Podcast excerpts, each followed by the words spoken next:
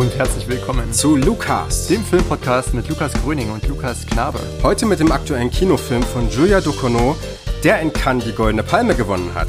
Titan. Viel Spaß beim Zuhören.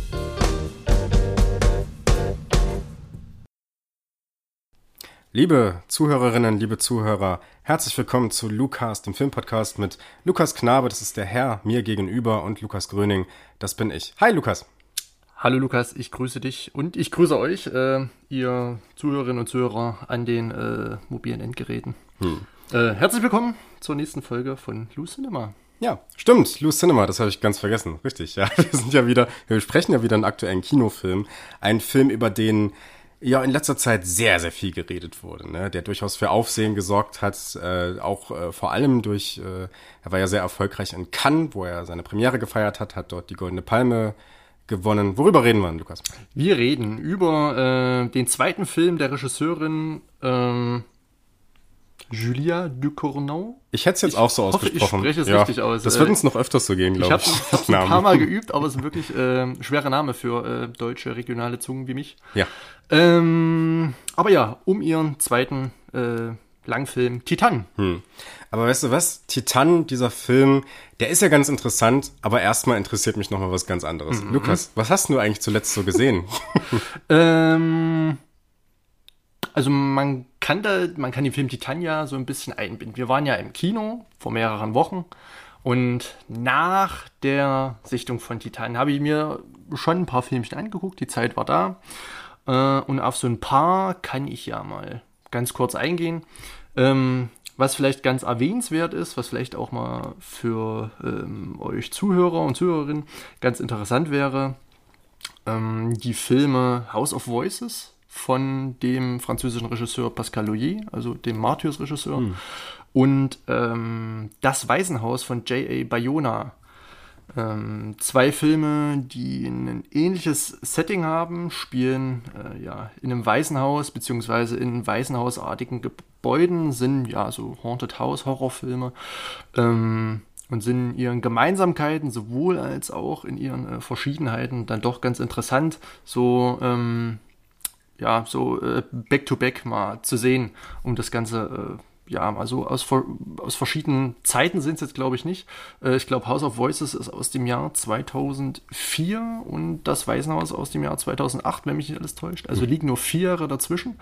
Ähm, sind beides keine Hollywood-Produktionen. Einmal aus äh, ja, äh, Frankreich, Belgien und dann noch einmal aus Spanien, also ähm, ja, europäische Filmproduktionen. Und das Ganze mal zu sehen, wie Haunted House Horror innerhalb eines gleichen Settings dann doch im Horror-Sinne unterschiedlich sein kann, war ganz interessant. Die Ansatzpunkte und so diese ganzen ähm, ja, Erzählstränge, wo der Fokus hinverlegt wird, um Spannung zu erzeugen, wie Spannung erzeugt wird. Das sind mal zwei Filme, die man sich mal durchaus äh, nacheinander ansehen kann. House of Voices gibt es bei äh, Netflix und Amazon Prime oder nur Netflix, da bin ich mir nicht ganz sicher. Und ähm, Haus der Stimmen, also House of Voices von Pascal Loyer, gibt es derzeit, ich glaube, nur als Blu-ray und DVD bei Amazon äh, käuflich zu erwerben. Für äh, unter 10 Euro, ich glaube so für 7 bis 8 Euro. Also ist noch im Rahmen. Wie man es halt fast so kennt von den Filmen von Logier, oder? Ja. Das hat nicht ins Streamingdienst ja, unbedingt. Also es ist ein sehr, sehr kleiner Horrorfilm, ein sehr, sehr unbekannter Horrorfilm, aber dann doch so ein, schon so ein Horror-Kleinod. Ah, also okay. Also kann man sich durchaus mal angucken. Ähm, setzt ja dann doch relativ früh an der Phase des Haunted House Horrors an. Gerade was äh, in den 2000er kommt ja dann einiges, gerade dann auch 2010 mit Paranormal Activity, Insidious Conjuring. Hm. Da wird das Ganze dann ja nochmal äh, ellenlang breit getrampelt. Und hier haben wir ja ich würde nicht sagen einen der ersten, weil äh, dieser, dieses Haunted House ja auch so ein bisschen äh, vom Gothic Horror kommt, der dann auch mhm. äh, in den 1920er und 30er Jahren irgendwie ansetzt. Ähm, aber sag mal, von den Horrorfilmen der Neuzeit ein kleiner, sehr interessanter und wirkungsvoller Film. Und ich habe und ich habe keinen einzigen davon gesehen von diesem Film. Achso, auch nicht das Waisenhaus? Nee, habe ich auch nicht okay. gesehen. Nee. Äh, Produzent, ah. vielleicht so als Fun Fact, ähm, Habe ich vergessen. der Produzent, ach so, klar. Ähm, schau schnell nach. Eli Roth Nee, vielleicht? nee, nee, Der Moment. produziert äh, Ich gerne stehe solche gerade auf dem Schlauch. Ach, Guillermo del Toro. Ach, natürlich. Guillermo del Toro, ja, alles Ähm, klar. Hm? Genau, also Pan's Labyrinth, falls äh, das, glaube ich, ähm, mehreren was sagen sollte. Als Ja. das Waisenhaus. Genau. Da war ja Regisseur, Ja. hier nur Produzent, aber vielleicht da mal so ein Genau. äh, roter Faden. Und, und wer Pan's Labyrinth nicht kennt, ähm, Shape of Water, sein Oscar-Gewinner, Genau. äh, ist doch vielleicht noch erwähnenswert. Ähm, ja, die habe ich leider nicht gesehen, aber was ich gesehen habe und wovon ich weiß, dass wir es beide gesehen haben, ist äh, Halloween Kills. Den haben wir, haben wir im Kino gesehen, ja. Und ähm, ja, sind durchaus mit ein bisschen gemischten Gefühlen, glaube ich, rausgegangen, äh, wie wir das danach hatten. Ich ähm, muss wirklich sagen, dass ich den Film auf eine gewisse Art und Weise, wir werden den jetzt natürlich hier nicht besprechen, aber ich hätte mir fast danach so eine Folge darüber gewünscht, weil ich den wirklich in einer gewissen Weise hochinteressant fand. Auch, äh, es ist ein extrem politischer Film, das kann man vielleicht sagen, ähm, aber auch ein Film, der ähm, politisch extrem ambivalent ist, was ihn irgendwie ziemlich spannend macht und äh, ziemlich interessant für mich. Ich fand den gar nicht mal so schlecht im Großen und Ganzen. Ähm, also ich Entgegen, ganz kurz noch, entgegen äh, dessen, was man so über den Film hört. Das ist ja so eine absolute Vollkatastrophe, wird er komplett zerrissen in der Kritik, das Ding. Ach so, ich dachte, es wäre eher so äh, bipolar. Also es gibt die und die. Ja, das so durchaus. Aber ich glaube überwiegend negativ. Also ähm, ich habe eigentlich fast nur negative Kritiken zu dem Film gelesen, gehört und er hat auch einen auch einen Letterbox-Score von 2, Komma noch was. Also es ist echt nicht dicke. Ja. Ähm, ja, also ich reihe mich eigentlich in diejenigen ein, die den Film da äh, zumindest bei Letterbox als relativ schlecht bewertet haben. Anderweitig habe ich den Film nicht kritisiert, außer jetzt halt äh, äh, Face to Face, aber ähm, habe jetzt kein Schriftstück oder so, wo ich mich mit dem Film mal äh, auseinandergesetzt habe. Aber ich kann sagen, dass ich den Film trotz der relativ schlechten Bewertung ähm, auch nicht schlecht fand. Also es ist ein typischer Halloween-Film, also diese, dieser Stil und die Konvention, die man aus dem, den Carpenter-Film kennt und aus relativ guten Filmen, die äh, alle danach folgen, die Sequels und Prequels und so weiter. Ähm, da macht der Film schon viel richtig, äh, behält diese ja, Vorstadt-Ornamentik bei, ähm, die man vor allem aus den Carpenter-Filmen kennt, übernimmt Versatzstücke aus ja, bekannten Musikstücken ähm, der Originalfilme oder des Originalfilms.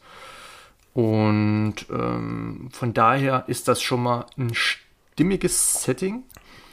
Ähm, und ja, wo ich so ein bisschen ja, mir ein paar Gedanken drüber gemacht habe, was den Film dann letztendlich so ein bisschen abwertet, ist einfach der Handlungsinhalt an sich. Also der Film geht, ich glaube, 100 Minuten oder so.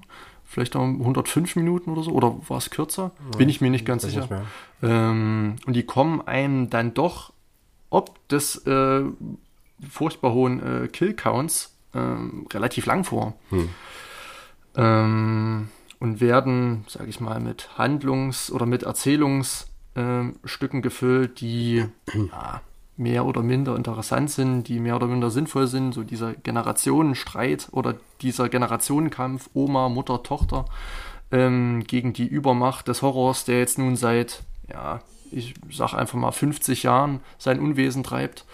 Ähm, der ist dann doch in Teilen, also wird politisiert, natürlich, ähm, wie auch schon äh, in den 70ern wird es jetzt auch natürlich äh, in neuere Zeiten transkribiert in die ähm, 20er Jahre des 21. Jahrhunderts und ähm, ja, ist da auf jeden Fall diskussionswürdig. Man kann drüber reden, aber nicht, weil der Film so eine hohe Qualität hat, sondern weil er eben diese Brocken hinwirft, über die man reden Ja. kann.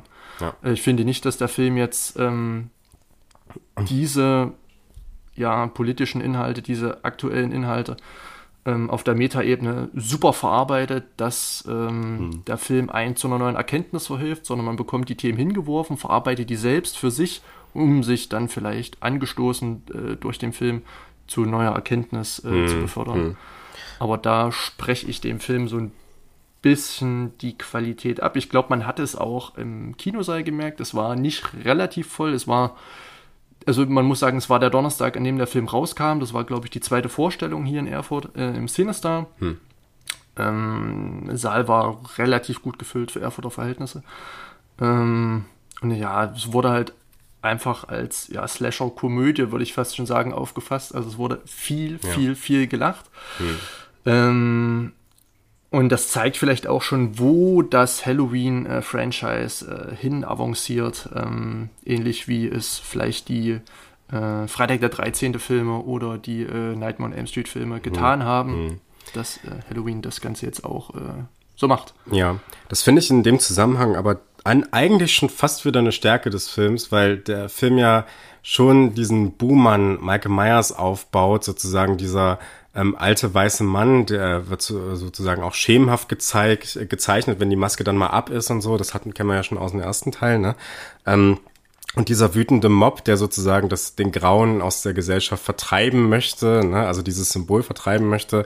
Und ähm, eigentlich finde ich, dass diese, dieses fast schon komödienhafte und dieses, das wäre fast schon für Michael Rutten dann wieder eine Qualität von dem Film ist, weil er die Schauwerte bietet und wir ja nicht wollen, dass die Schauwerte aufhören in diesem Sinne, ja. Mhm. Also, dass es äh, immer weitergeht. Aber ich gebe dir auf jeden Fall recht, dass dieser politische Subtext in einer gewissen Weise, also er macht das nicht gerade subtil, ne? Mhm. Er schmeißt dir das schon sehr, sehr klar hin. Also ähm, das ist jetzt kein großer Spoiler, aber es, äh, er schlachtet halt vor allem auch sehr diverse Menschen ab mhm. und so, ne? Und Menschen, die vielleicht nicht so diesem alten ähm, ja, äh, klassischen, ja, christlichen, konservativen Bild in einer gewissen Weise irgendwie entsprechen oder so, ne, sondern das ist, es sind schon eher progressive Menschen, die hier äh, auf der Agenda stehen, abgeschlachtet zu werden. Von daher ist es nicht äh, sehr subtil, ähm, aber ich finde es im Großen und Ganzen doch, äh, fand ich es ganz ergiebig und schon ein bisschen was, auf äh, was man rumkauen kann. Mhm. Ja. Auf jeden Fall. Ähm, ist jetzt wahrscheinlich auch der Absicht des Films äh, oder der Intention des Films äh, geschuldet, dass es eben keine Arthouse-Horror sein soll, hm. sondern eben äh, ja, dieser 70s und 80s Slasher, der dann eben auch so ein bisschen,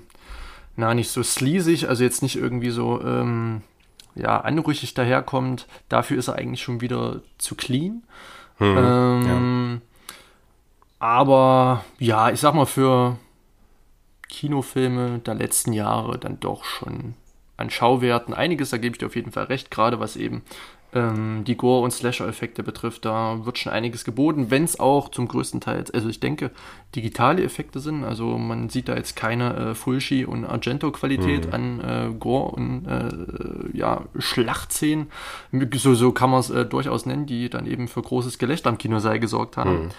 Ähm, ja, cooles Ding, aber ähm, hätte es den jetzt nicht gegeben, hätte ihn auch keiner vermisst. das kann man vielleicht so sagen, ja. Hast du noch irgendwas gesehen? Ähm, ich hatte mir anlässlich des 31.10., also anlässlich Halloweens, wieder mal die Fliege angeguckt von Cronenberg. Oh. Ähm, auch natürlich so ein bisschen, ich kann schon mal in die Richtung Titan gehen, so ein bisschen in die Richtung. Äh, wollte ich dann doch noch mal so ein paar Filme sehen, die da irgendwo im, ja, in der Peripherie rumwabern und dann vielleicht doch irgendwie den einen oder anderen, die ein oder andere Regisseurin vielleicht inspiriert haben könnten. ähm, und genau, war einfach mal wieder schön, äh, die Fliege zu sehen. Habe ich äh, schon vor längerer Zeit äh, mehrfach gesehen. Hm. Ähm, uneingeschränkt empfehlenswert, äh, ganz toller Body-Horror-Film. Horrorfilm würde ich nicht mal sagen, ähm, aber hm. mit Body, also ja, ein Film, ein sehr guter Film mit Body-Horror-Inhalten. Ich möchte nicht zu viel spoilern, falls sie noch jemand nicht kennt. Ich würde gern sagen, wo der Film verfügbar ist. Ich weiß nicht, ob Netflix den anbietet. Oh, das, er hat mal angeboten, äh, also er, Netflix äh, hat auf jeden Fall, also Herr Netflix hat, äh, hat auf jeden Fall äh, die Fliege irgendwann mal angeboten. Ähm, ich glaube, ich habe den sogar zum ersten Mal auf Netflix gesehen hm, und mir dann im Nachhinein die Blu-ray geholt irgendwie. Ja. Also vielleicht, wenn man vielleicht Glück hat, gibt's den noch auf Netflix oder auf Amazon Prime. Da bin ich mir gerade nicht so sicher. Hm. Aber falls man die Chance hat, den zu sehen, äh, gibt's von mir auch eine Empfehlung, Die Fliege auf, von David Cronenberg. Auf jeden Fall. Ich äh, habe auch sehr, sehr tiefe Erinnerungen noch an diesen Film. Und ich weiß nur, dass ich noch, äh, dass ich ihn sehr traurig fand auf jeden Fall mhm. am Ende. Ich habe da ja. schon so eine kleine Träne vor. Auf jeden Fall. Und ähm, man ist ja bei vielen Filmen traurig, aber gerade hier durch diese ja, äh, audiovisuellen Schauwerte denkt man gar nicht, dass man jetzt von der einen auf die andere Sekunde von angeekelt und angewidert und äh, erschrocken und ähm, ja, vielleicht schon, äh, na nicht abbrechend, aber an Übelkeit äh, kränkend, hm. dann auf einmal Mitleid empfinden kann und äh, Empathie zu einem ja, scheußlichen Wesen, zu einer grauenvollen Kreatur, die mich dann aber wiederum auch an äh, die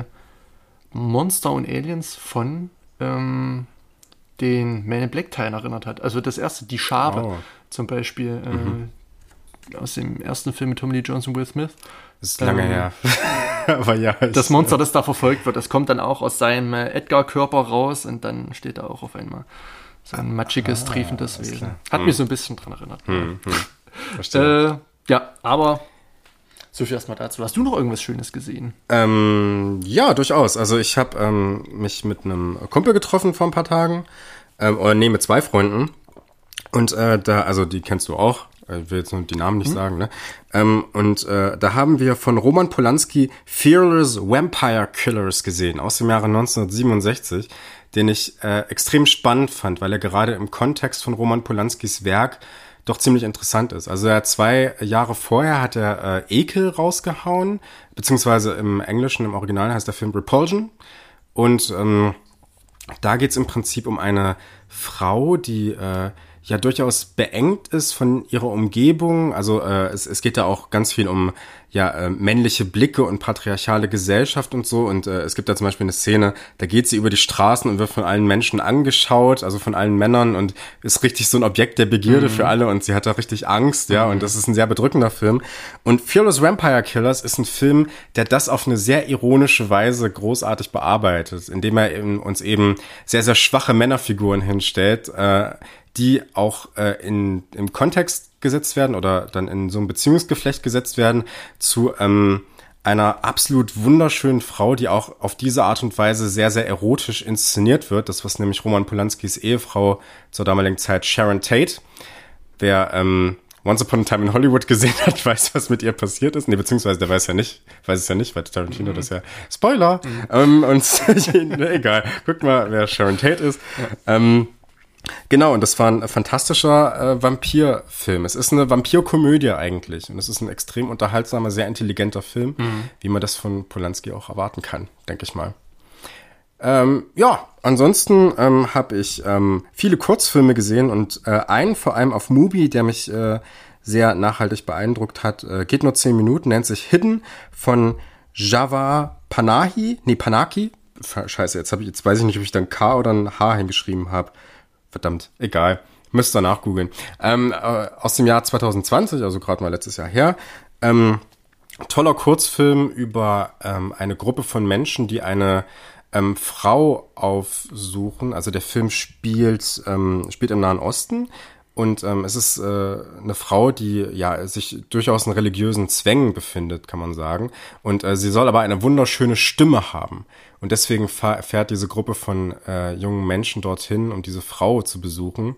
Und ähm, der Film ist im Prinzip äh, ja so eine Art Mini-Roadtrip. Sie fahren dahin und es ist äh, mit äh, Kameras gefilmt, die sich auch so als Kameras äh, zu erkennen geben. Also es soll so eine Art Doku sein oder Pseudodoku. Ähm, und dann treffen sie auf diese Frau und äh, man sieht diese Frau nicht, aber man hört dann am Ende nur ihre wunderschöne Stimme, wie sie ein Lied äh, singt. Das ist ein äh, toller Film. Der ist auch noch eine Weile zu sehen. Ich glaube, der kam erst vor ein paar Tagen da raus. Ja. Ähm, Gibt es beide Filme bei Mubi, sowohl den Polanski-Film als auch den Kurzfilm? Nee, den Polanski-Film haben wir bei, äh, hat äh, der Kollege, der Kumpel eine DVD Okay. mitgebracht. Okay, cool. Gibt's leider nicht auf Blu-ray. Also zumindest hier in Deutschland nicht. Muss man mal gucken, ob da irgendwie was. Man kann nur die DVD bestellen. Aber ist ja auch nicht schlecht. Aber lohnt sich auf jeden Fall. Ähm, und zu guter Letzt, äh, was ich noch erwähnen möchte, ähm, ein Film, den ich gestern erst gesehen habe, La N von Mathieu Kasovic aus dem Jahre 1995, werden viele Menschen kennen. Ähm, sehr bekannter äh, Film von Mitte der 90er mit Vincent Cassel in der Hauptrolle. Geht im Prinzip um ähm, eine Gruppe von jungen Kriminellen in den, äh, ja, in so einem Vorstadtgebiet von Paris, ähm, die so ihren kriminellen Alltag durchleben. Ist ein sehr, sehr gefeierter Film und den habe ich mir angeschaut, ähm, weil da äh, jetzt vor kurzem eine 4K-Restauration mit einer ziemlich großen Box rausgekommen ist und ich den für äh, unseren äh, gemeinsamen Freund Volker für die Nacht der lebenden Texte ähm, besprechen soll. Ich war nicht ganz so begeistert, muss ich sagen, aber das könnt ihr dann im Text nachlesen, den ich äh, dann irgendwann schreiben werde. Wahrscheinlich morgen werde ich ihn schreiben. Beziehungsweise stand, wenn ihr das hört, ist der Text äh, bereits geschrieben. Gehe ich mal davon aus und dann könnt ihr den vielleicht schon lesen. Mal gucken. Genau, das war so das, was ich geguckt habe in letzter Zeit. Schön. Dann ähm, würde ich es dabei belassen. Ich hätte jetzt noch einen Film. Ich kann auch kurz sagen, dass ich äh, Todd Brownings Dracula gestern gesehen habe. Ähm, der Dracula von 1931.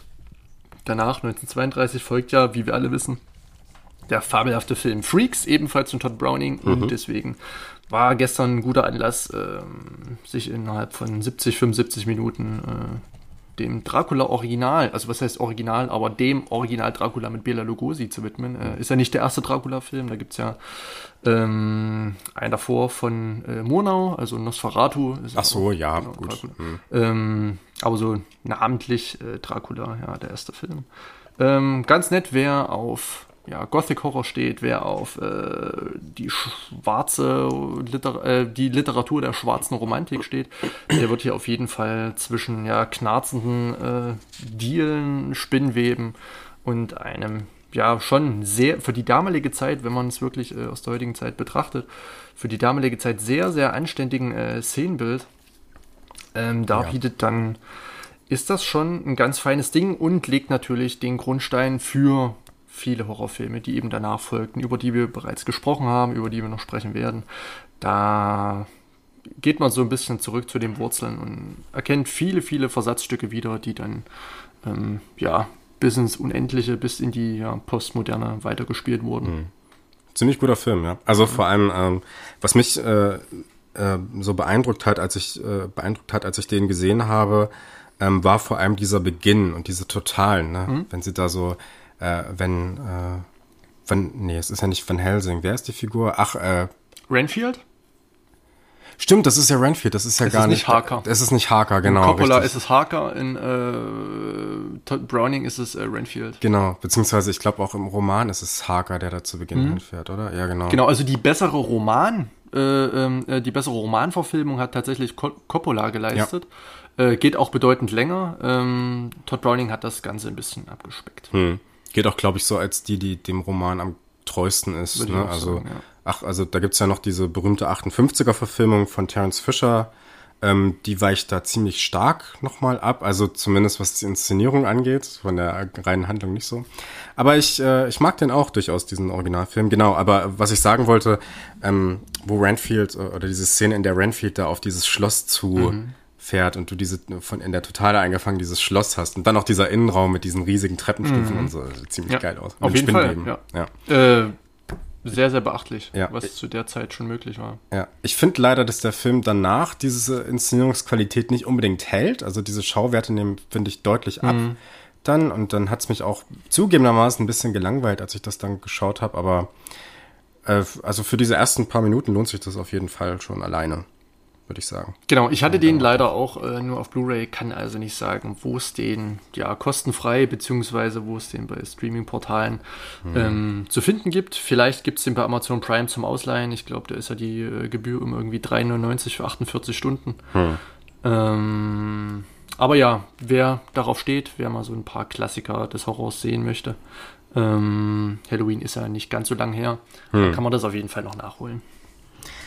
Alles klar, damit wären wir durch und ähm, kommen wir zu unserem heutigen Film, wa? Sehr gerne. Zu Titan von Julia Dokono. Da stellt sich natürlich erstmal die Frage, wer ist eigentlich Julia Dokono? Ähm, das könnte ich mal kurz äh, euch erzählen. Ähm, man muss dazu sagen, äh, wir werden ja beide Filme von ihr besprechen. Äh, der Grund, dass wir mit Titan anfangen, ist, dass der einfach aktuell im Kino ist und ähm, wir die Möglichkeit haben, den noch zu besprechen, bevor der in Erfurt im Kino zu sehen ist. Ne? Äh, das ist nämlich, ja, sag mal am Ende noch was dazu, würde ich sagen.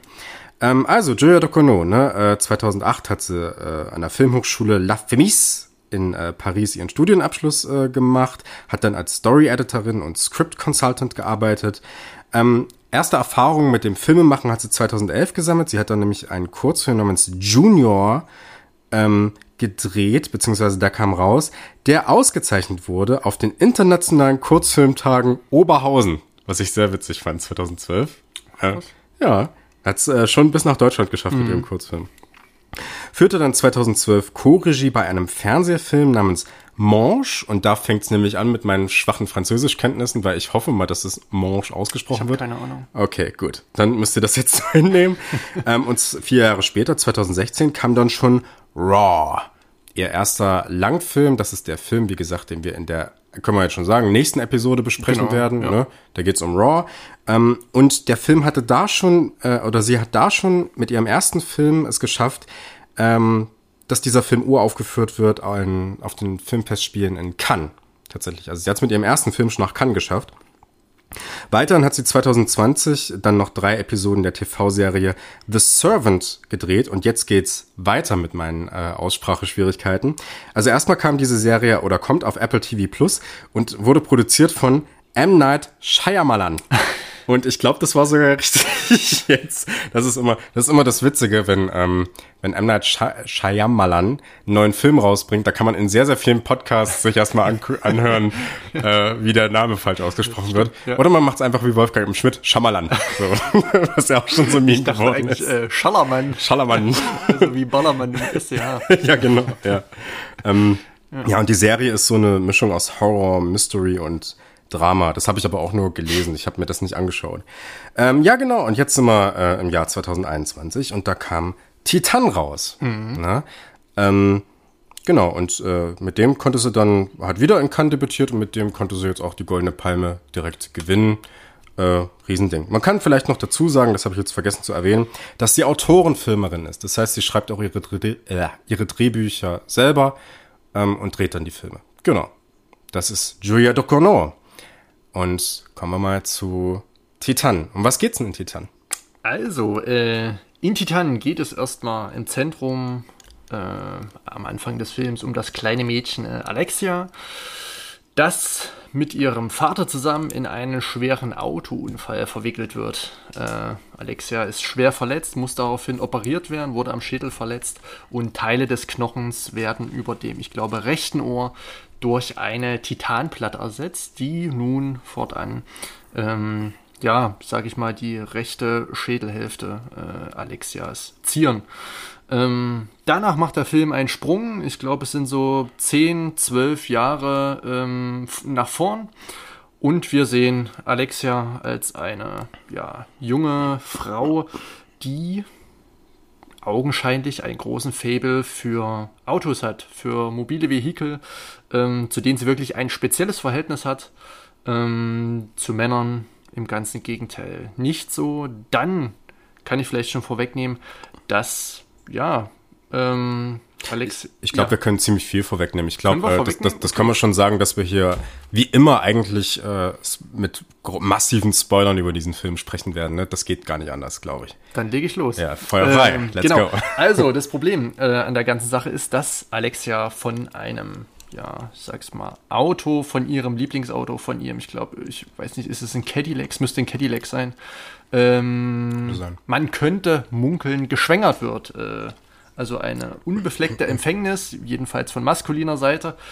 Ähm, und ja, ihr Körper verändert sich, wie das halt bei Müttern so ist. Allerdings treten ähm, anstatt ja, menschliche Körperflüssigkeiten, äh, mechanische Körperflüssigkeiten aus ihren Körperöffnungen aus. Wir reden hier, ich denke mal, von ja, schwarzem Motoröl. Ähm, und außerdem wird noch so eine kleine Problematik zutage gefördert, was das Verhältnis zu Männern betrifft. Man kann sagen, dass gerade am Anfang des Films Titan, das Mädchen, äh, ich nenne sie jetzt einfach schon mal Titan, also Alexia, äh, bei Männern sehr beliebt ist durch ihre körperlichen Reize, aber diese Liebe kann Alexia nicht erwidern wird deshalb, ich nehme es schon mal vorweg, zur Serienmörderin, zur Killerin, ähm, zur großen Rächerin äh, an der ja, Männer- und Menschenwelt. Ähm, trägt ihr Baby in sich, muss dann leider untertauchen, dadurch, dass sie von der Polizei gesucht wird, aufgrund der vielen Morde, die sie begangen hat, und kommt äh, ja, beim Feuerwehrmann oder beim Leiter einer Feuerwehrwache äh, Vincent äh, unter, der ihr Obhut gebietet, weil sie sich als ähm, dessen Sohn ausgegeben hat, der bereits seit zehn Jahren als vermisst gemeldet war. Mhm. Äh, dafür hat sie sich äußerlich ein bisschen hergerichtet, um ja dem einem androgynen äh, Äußeren zu entsprechen, hat jedenfalls ihre ja weiblichen Rundung durch die Schwangerschaft bedingt verdeckt, hat ihre Nase äh, so hingebogen, im wahrsten Sinne des Wortes, hm. ähm, wie das ja dem vermissten Bild des äh, Sohnes nahe kam und hat dort, ja, sag ich mal, als äh, Kuckucksbaby ähm, beim Feuerwehrmann äh, Vincent ähm, ja, sich eingenistet, hat äh, mit diesem eine Zeit lang zusammengelebt, unentdeckt, unerkannt. Äh, man dachte, es wäre wirklich der Sohn Adrien, der sich äh, hinter Alexia verbarg, hm. Äh, der sich vor Alexia ähm, auftat, hinter dem sich Alexia natürlich äh, verbarg mit ihrer falschen Identität. Äh, also man kann dazu vielleicht noch sagen, er nimmt das auch total an. Ne? Und klar, ist ja, nicht so richtig genau, ja. klar, sieht er das jetzt nicht oder will er es nicht glauben oder so, dass das offensichtlich nicht hm. sein vermisster Sohn ist. Das wird so ein bisschen vage gehalten, können wir noch drüber sprechen. Genau, die Schwangerschaft schreitet aber voran durch ja. äh, Zeichen, die natürlich dann nicht mehr zu verstecken sind. Es kommt raus, dass äh, Adrien doch nicht Adrien ist, was natürlich vorher schon für alle Menschen außer Vincent offensichtlich war, dann aber auch für Vincent. Mhm. Ähm, diese reagiert da aber ja nicht sehr, also was heißt verständnisvoll, aber er nimmt es an, ähm, um ja, ich denke mal seiner selbst willen, um äh, ja seine Liebe nicht irgendwie in irgendeiner Form zu äh, Adrien bzw. Alexia abbrechen zu müssen. Ähm, ja, gebietet er dem Einhalt und äh, lebt eine Weile lang in einer sehr ja, kuriosen, speziellen, ähm, grenzüberschreitenden Beziehung äh, mit Alexia zusammen, was dann letztendlich in der Geburt eines, also des Kindes Alexias, äh, gipfelt in der Szene äh, der Film dann endet. Genau. Es wird also ein Kind geboren, was auch ganz offensichtlich als eine Mischung aus Mensch und Maschine mhm. ähm, inszeniert wird. Ja, also es gibt so kleine Metallstellen ja. an diesem Baby, die dann auch äh, ja ganz klar gezeigt werden und so. Kein Gesicht wird übrigens gezeigt, worauf man auch so ein bisschen wartet, glaube ich, so ein bisschen als Kinozuschauer, ja. aber das passiert nicht. Ähm, ja. Aber ich habe gerade äh, selbst gemerkt beim ja, Nacherzählen der Filmhandlung, dass es relativ schwer ist, sich mit Worten den Film äh, irgendwie vorzustellen.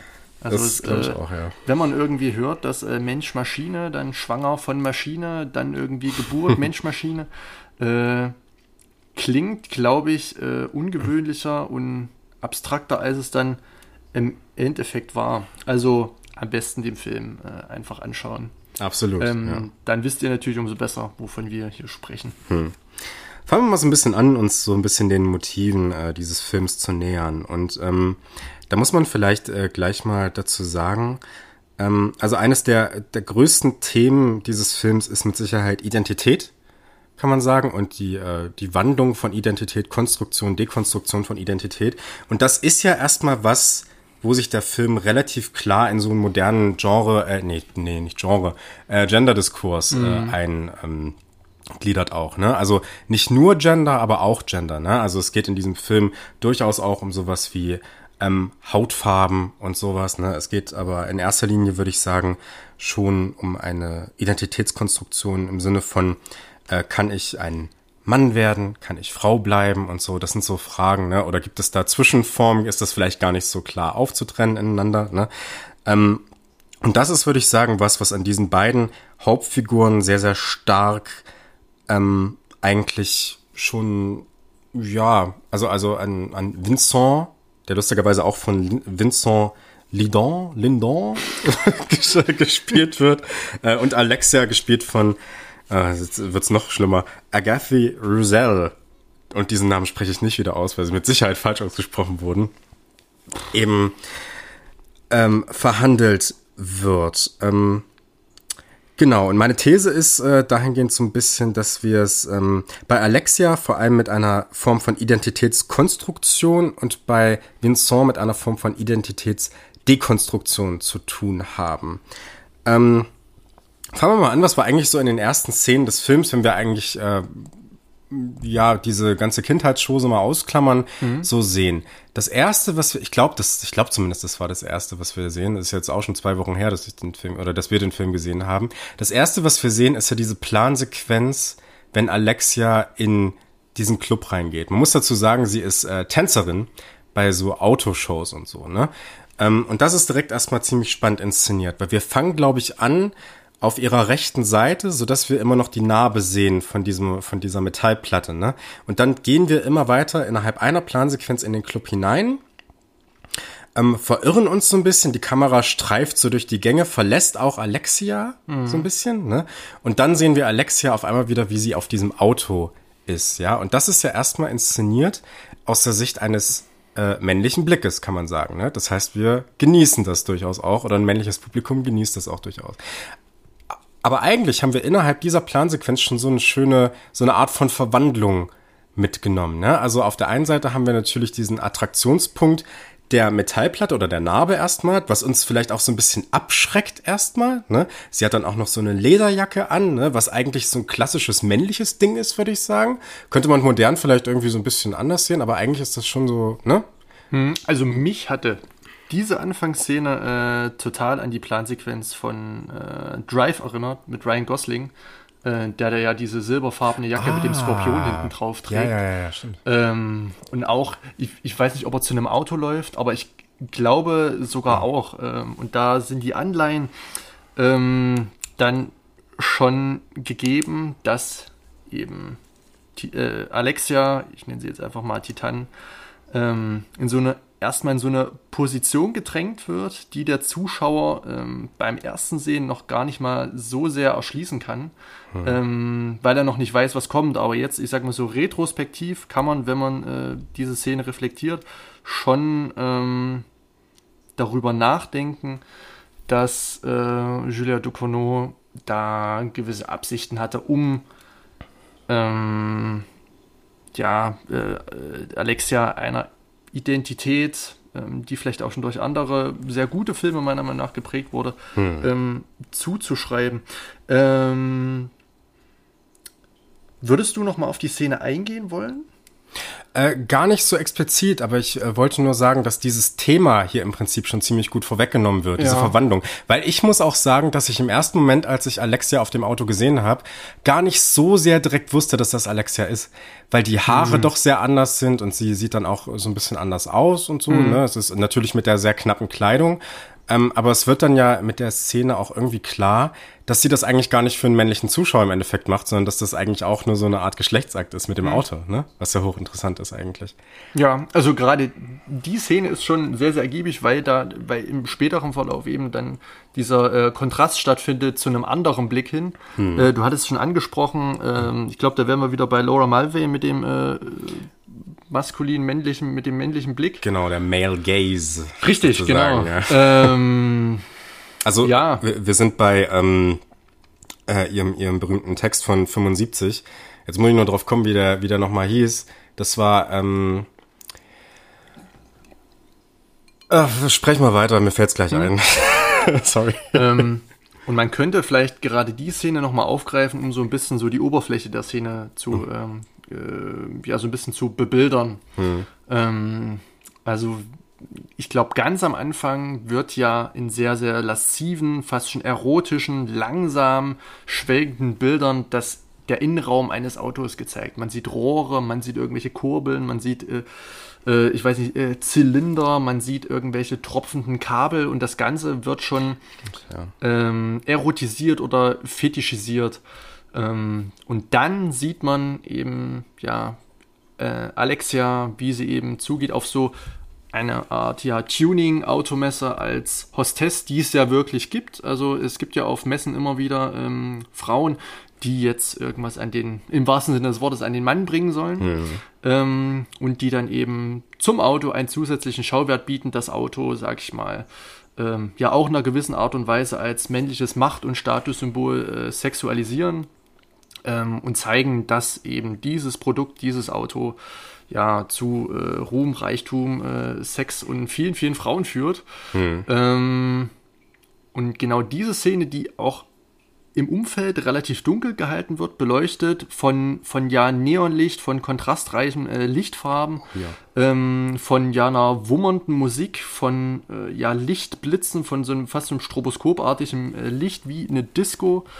Ähm, das Ganze, ich weiß auch nicht, ob es in Echtzeit gefilmt wurde. Manche Szenen sind vielleicht so ein bisschen verlangsamt, um da nochmal so ein bisschen, ja, ja. Ähm, ja um nochmal so ein bisschen, ja, Eleganz möchte ich nicht sagen, aber alles ähm, läuft auf diese, ja, erotisierte Szene zu, dass sich dann eben Alexia auf diesem Auto regelt. Ähm, es wird mit der Kamera bewusst auf Körperregionen ähm, gefilmt, die eben ja für Männer durchaus äh, ansprechend sind. Äh, ihr Körper wird im wahrsten Sinne des Wortes ausgebeutet oder sie hm. lässt sich ausbeuten, indem sie ähm, sich vordergründig den Männern hingibt. Hm. Aber hintergründig wissen wir ja, äh, wenige Augenblicke später, dass ähm, ja, sie das auch eigentlich für sich tut. Hm. Das heißt, wir sind beim männlichen Blick, nur um es nochmal kurz mhm. zu sagen, sind wir bei Laura Mulvey und bei ihrem Werk Visual Pleasure and Narrative Cinema, also visuelle Lust mhm. und narratives Kino. Oder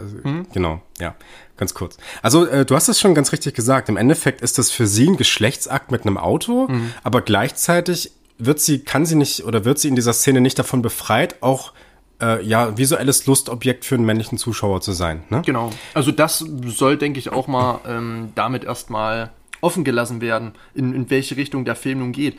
Ich hätte mir äh, fast schon vorstellen können, ähm, dass das Ganze, ja, äh, so dann ein sehr feminisierter äh, Racheakt wird, dass man erstmal die Frau darstellt, ausbeutet nach allen äh, Regeln äh, ja, des männlichen Blicks. Ähm, und dass dann eben so dieser Uferschlag kommt, so hey, so nicht. Äh, hm. aber so, so banal und so profan ist es dann äh, überhaupt nicht. Aber erstmal wird man darauf gestoßen, dass Frauenautos bei Männern oder durch den männlichen Blick ähm, in so eine Art ja, Schublade gesteckt werden. Frauen werden als Objekte wahrgenommen, als Lustobjekte, als ähm, ja, Katalysatoren, äh, hm. auch schon wieder ein äh, Begriff aus äh, der Autotechnik, um letztendlich ein Auto nochmal äh, attraktiver dastehen zu lassen. Auch hm. wenn das vielleicht irgendwie äh, ein Auto ist, was vielleicht schon 30, 40 Jahre alt ist, ähm, super aussieht, top gepflegt ist, aber wenn dann noch eine junge, vollbusige Blondine da rumtanzt, dann ist das noch mal toller.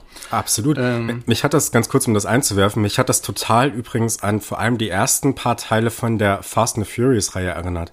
Nur, dass Stimmt. es dort, nur, dass es dort nicht in so einer kunstvollen Art und Weise, in so einer ein, einzigen Plansequenz, in einer Einstellung gefilmt wird, sondern da wird es natürlich ein bisschen mehr geschnitten, mhm. aber die Bilder sind eins mhm. zu eins dasselbe. Ne? Nur meinen die das da wirklich ernst und die meinen diesen Sexismus auch wirklich ja ernst. Ne? Ja, und werden in der Szene auch Männer gezeigt, die eben diesen, diesen ja lüsternen Blick auf sie werfen. Ja. Ähm, das Ganze in, in ja, diesen Establishing Shots, der dann eben von Alexia wegweicht, um erstmal zu zeigen, wo wir hier überhaupt sind. Hm. Alexia ist in dem diesem sehr dunklen Raum nicht die einzige Frau, sondern äh, es gibt, stehen dort mehrere Autos mit mehreren Frauen und alle Autos werden dort irgendwie äh, betanzt. Aber was äh, Alexia von den anderen Frauen unterscheidet, ist, dass sie nach, diesem, nach dieser Messe am Feierabend, nach der Dusche oder na, nach der Dusche, glaube ich, ja, mit dem Auto im wahrsten Sinne des Wortes äh, Sex hat. Hm. Ähm, und das gar nicht mal ähm, so, ja, so wie könnte man das jetzt äh, sagen, so schüchtern. Ja, schon heftig, ne? Ja. Also es äh, wirkt fast so, als hätte auch dieses Auto eine eigene Persönlichkeit, ne? Mit diesem Springen die ganze Zeit, das, also es springt ja von selbst dann, ne, und so, und äh, es äh, ist noch so diese Motorengeräusche, die so ein bisschen was Orgasmusmäßiges mhm. haben, ne. Es ist so, als ob dieses Auto eine Persönlichkeit ist und ein ernstzunehmender Akteur in diesem Sexspiel.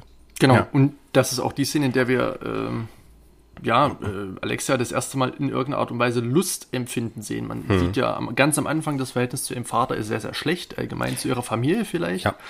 Ähm, dann sehen wir ja Alexia als eben als, ich, ich, ich sag's gerne, äh, Skorpion. Äh, der Stachel ist ja dann ja auch nicht ja, weit weg. Ja. Äh, und eben als, als diesen ähm, ja, äh, Drive äh, von Nikolaus äh, Windigen-Refen. Hm. Ähm, diese, diese wird eben konterkariert.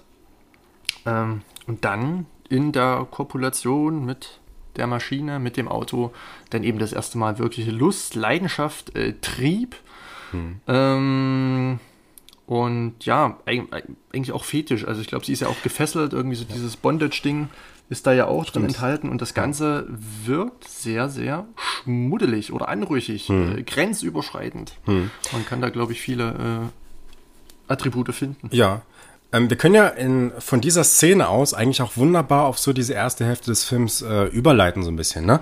Weil ähm, in dieser, äh, wir haben es ja eben schon gesagt, es ist so eine, ja, so eine Bipolarität zwischen, ich möchte im Prinzip meinen eigenen persönlichen sexuellen Leidenschaften nachgehen mhm. und gleichzeitig kann ich das nicht, ohne ähm, Opfer eines männlichen Blicks zu sein im Endeffekt, ne? Oder Opfer von äh, ja, von, von, ja genau, eines männlichen Blicks einfach. Ne? Fällt jetzt irgendwie keine schönere Umschreibung mhm. dafür ein. Und das ist ja in gewisser Weise was, was sich so durch die erste Hälfte, durch die Menschen, die wir dort sehen und durch ihre Umgebung eigentlich durchzieht. Ne? Also sie will ja äh, in einer weiteren Szene, die kurz danach kommt, auch einfach nur zu ihrem Auto und möchte nach Hause fahren oder Geschlechtsverkehr haben, das weiß man da vielleicht noch nicht. Mhm. Und ähm, sie wird ja fast Opfer einer Vergewaltigung ne? und kann sich ja nur mit Gewalt dagegen wehren. Ne? Das heißt, äh, sie kann eigentlich als Frau nicht durch diese Welt gehen ohne potenziell Opfer von sexueller Gewalt zu werden. Ne? Oder äh, also sei es jetzt in Form eines Blickes mhm. oder tatsächlicher physischer Gewalt. Ne? Und äh, das führt ja dann auch, äh, nur um das jetzt kurz noch auszusprechen, äh, zu ihrem ersten Mord. Und sie mhm. wird in dieser ersten Hälfte noch weitere Morde begehen. Mhm. Ähm, ja, also wie gesagt, Alexia begeht ihren ersten Mord ähm, an einem jungen Herrn, der anscheinend aufgeputscht und eben erotisiert durch äh, Alexias Tanz vor dem Auto ähm, ja seine Gefühle, sein Testosteron nicht im Zaum halten konnte und äh, ja deswegen ähm, Alexia verfolgte bis zu ihrem Auto ähm, und mit ihr dann ja äh, Sex wollte, beischlafen hm. äh, hm. wollte. Hm.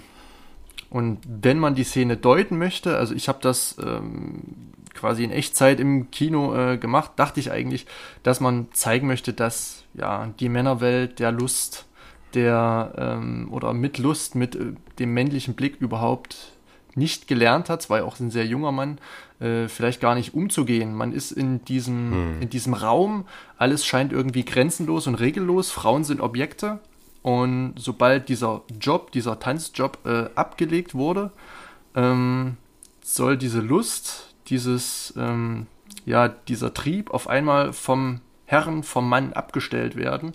Und ähm, so dieser Sprung gelingt nicht ganz, äh, der Trieb bleibt bestehen und es wäre ja fast eine Vergewaltigung geworden. Hm. Ähm, genau, so wie das vielleicht auch in unserer realen Welt auch sein kann. Das erregt durch eine kurze Hose, durch einen tiefen Ausschnitt sich Männer denken, äh, oh, dem Ganzen kann ich jetzt aber äh, nicht Einhalt gebieten und muss jetzt äh, meinen sexuellen Trieben nachkommen. Hm. Das Ganze endet dann in einem dann doch sehr überraschenden und sehr brutalen Mord, könnte man sagen. Hm.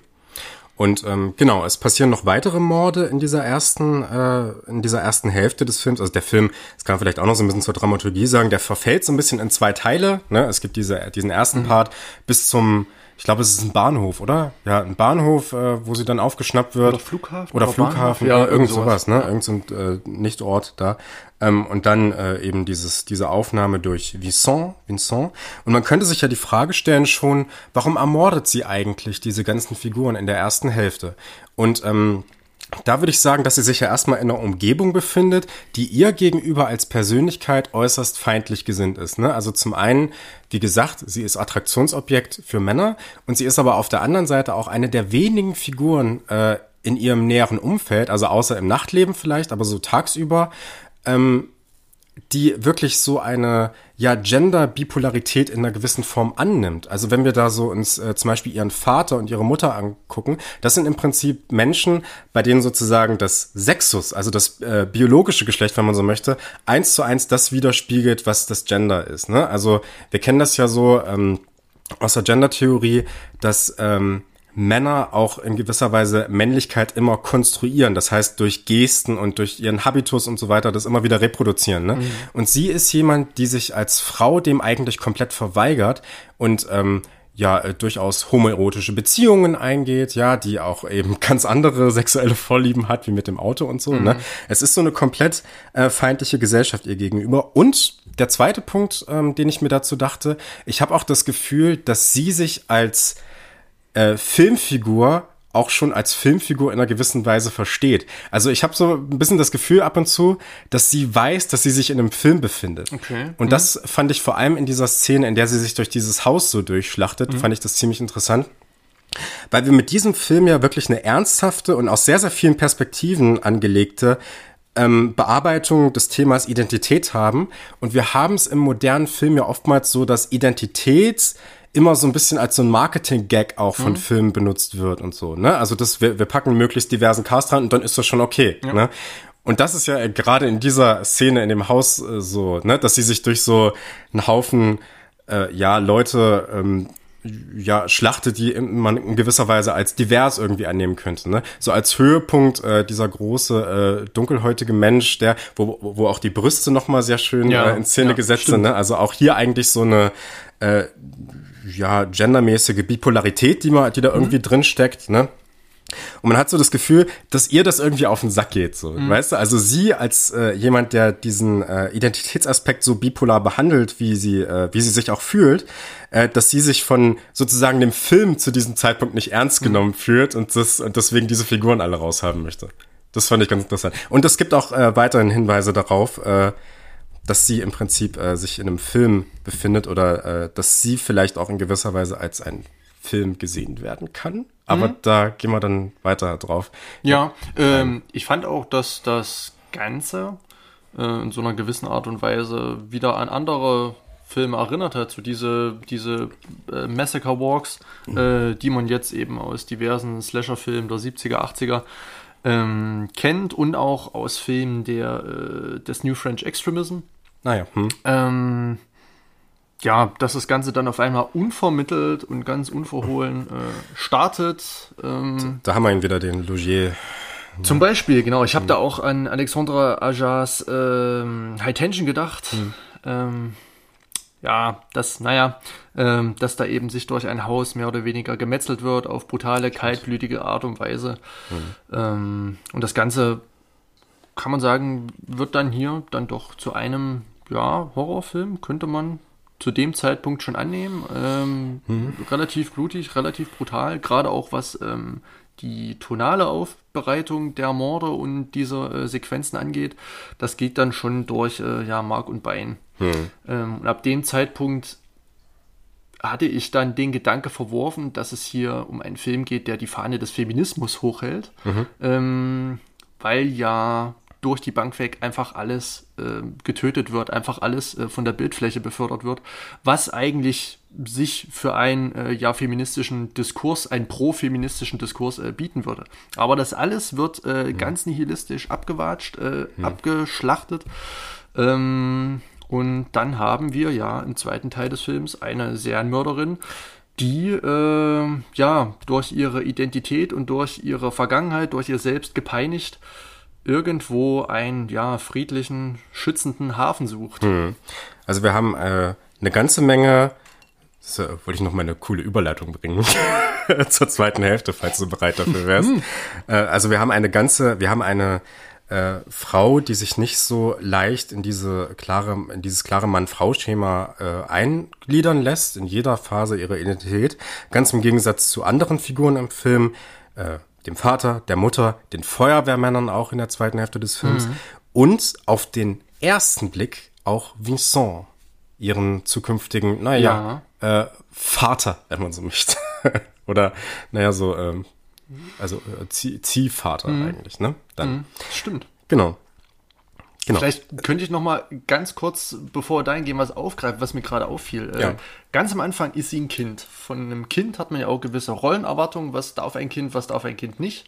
Äh, passt ihr mehr oder weniger nicht. Sie kapselt sich Mhm. von ihren äh, Eltern ab, äh, befreit sich daraus. Dann, ähm, ja. Verneint auch das Patriarchat Richtig, eigentlich. genau, ne? richtig. Ja. Dann äh, ist sie eine Frau, eine sehr attraktive Frau, äh, die von Männern begehrt ist. Das lehnt sie ab. Sie ermordet den Mann. Hm. Dann ist sie in dieser großen Villa, geht eine ja, äh, homosexuelle Beziehung beinahe ein, äh, widerspricht dem aber auch wieder, tötet die Frau. Hm. Ähm, dann ist, glaube ich, ähm, ja, ähm, ähm, dieser ähm, große schwarze Schauspieler dran, der wird auch umgebracht. Also alle Rollen und alle, ähm, sage ich mal, Gender und äh, queeren Erwartungen werden irgendwie für nichtig erklärt und alles, was an dieses Schubladendenken, äh, Homo, Hetero, bla bla bla, ähm, anknüpfen könnte, wird erstmal äh, vom Tisch gekehrt und man steht an so einem, ja, gendertechnischen äh, Nullpunkt, dann eben an diesem Bahnhof, an diesem Flughafen,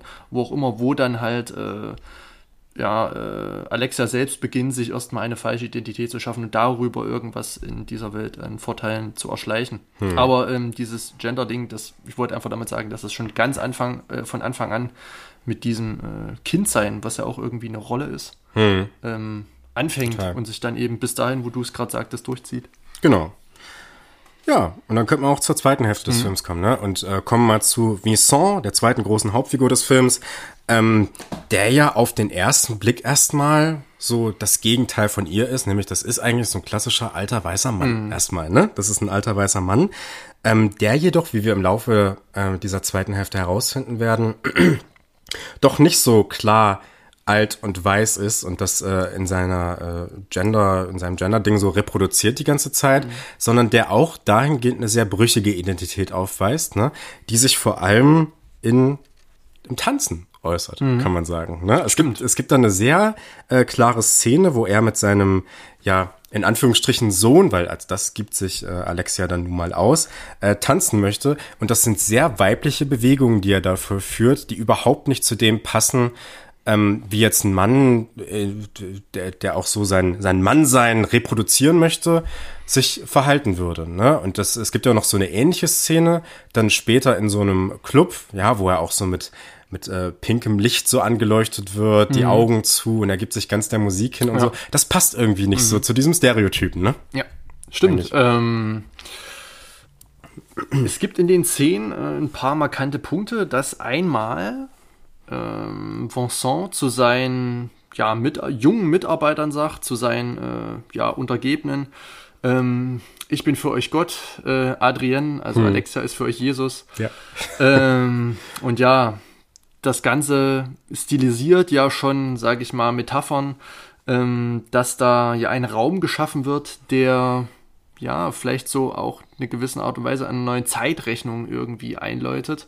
Hm. Ähm, aber da merkt man wieder, dass er zu anderen, außer zu äh, Alexia, wiederum dieses machtvolle, dieses patriarchale ähm, behält, aber zu Alexia ähm, irgendwie in anderer Weise gegenübertritt. In, hm. in, in, also man merkt, er möchte ihr eben einfach nur Liebe entgegenbringen und das mhm. kennt halt eben keine äh, Rollen oder Erwartungsbilder von einem Mann, von einem Vater, ähm, sondern er möchte einfach, dass es ihr gut geht, auch wenn es ihm selber nicht gut geht. Also ich würde die beiden schon als irgendwie ähm, ja, verstörte, verstörte, paralysierte Seelen bezeichnen, die mhm. sich da in einer gewissen Art und Weise gefunden haben mhm. ähm, und die dann ihren eigenen Sprachen, also nicht Sprachen in Form von äh, Ausdrucksweisen, sondern in Form von, äh, sage ich mal, gedanklichen Kognitionen versuchen irgendwie sich miteinander ins äh, Benehmen zu setzen. Hm. Ähm,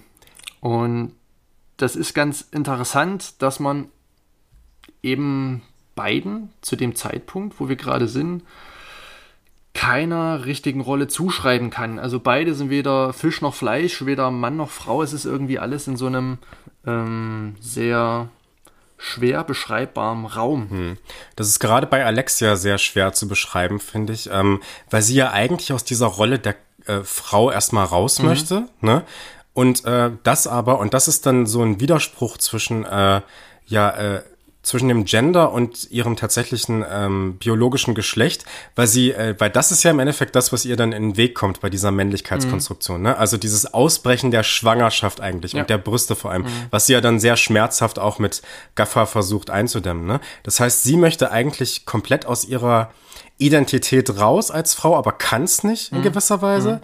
Und äh, das Problem bei Vincent ist wiederum, dass er krampfhaft versucht, diese Identität als weißer Mann aufrechtzuerhalten, aber das auch nicht schafft, weil dann wiederum andere Bedürfnisse bei ihm hervorkommen, die dem widersprechen in gewisser Weise. Ja, dieses Tanzen zum Beispiel. Mhm. Ne? Und wie er das aufrechterhalten möchte, das sieht man ja auch. Also indem er sich da, was ist es, Anabolika oder was weiß ich, da in, äh, ins, äh, ins Bein rammt. Ja. Man sieht dann dieses schmerzverzerrte Gesicht. Mhm. Er möchte dieses männliche, diese Jugend auch irgendwo, ne? Mhm. dieses starke möchte er aufrechterhalten. Und er ärgert sich ja dann total, dass er diese Klimmzüge nicht schafft ja. und so. Ne? Das ja. ist ja, das wird ja ganz klar äh, so inszeniert. Das heißt, hier möchte eigentlich jemand seine eigene Identität behalten, und auf der anderen Seite, und das ist wiederum der Beziehungsaspekt zu Alexia, eine andere Person als etwas konstruieren, was er gerne hätte, was mhm. diese Person wäre, nämlich der verloren geglaubte Sohn. Also es geht im Prinzip darum, äh, einen Toten wieder zum Leben zu erwecken und das macht er dann mit einer Figur, die so ähnlich aussieht eigentlich. Ne? Mhm. Ähm, und das ist ein Punkt, ich fand es ganz interessant, dass dieser Film äh, immer wieder mit äh, Crash von David Cronenberg verglichen Ja, wurde. stimmt. Ich muss sagen, ich habe den nicht gesehen. Äh, ich kann dazu nichts sagen. Mir ist aber ein anderer, sehr klarer Gedanke gekommen, was für mich total Sinn macht, je länger ich äh, darüber nachdenke. Ich finde nämlich, dass man diesen Film wunderbar in Beziehung setzen kann, wie so viele Filme, zu Alfred Hitchcocks Vertigo aus dem Jahre 1958. Und ich finde, diese Bezüge sind nicht nur da, wenn man so ein bisschen ruminterpretiert, sondern ich finde, das ist auch relativ klar so inszeniert. Ähm, ich muss jetzt ein bisschen Vertigo spoilern, muss man an der Stelle sagen.